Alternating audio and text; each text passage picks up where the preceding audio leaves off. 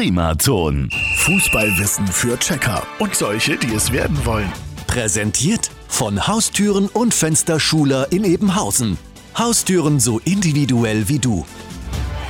Heute mit der Frage, warum gucken die Schiedsrichter vor dem Einwechseln auf die Sohlen der Spieler?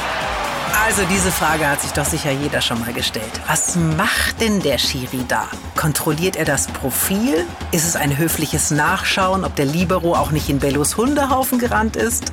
nein, nein, nein, ihr Lieben. Die Sohlenschau vor dem Einwechseln hat mit den Stollen zu tun. Die sind zwar nicht so süß wie Omas Stollen an Weihnachten, aber mindestens genauso hart. Sie geben dem Schuh und dem Spieler Halt. Sonst hätten wir mehr Geschlitter auf dem Spielfeld als bei Holiday on Ice. Aber die Stollen dürfen eben eine bestimmte Länge nicht überschreiten. Und das kontrolliert der Schiri. Wenn jeder Fußballer mit zentimeterlangen Stollen wie auf High Heels aufs Feld stöckeln würde, wäre die Verletzungsgefahr für alle Mitspieler viel zu groß. Und deswegen heben die Jungs vor jedem Einwechseln brav das Beinchen. Und morgen gehen wir an die Taktiktafel. Fußballwissen für Checker und solche, die es werden wollen.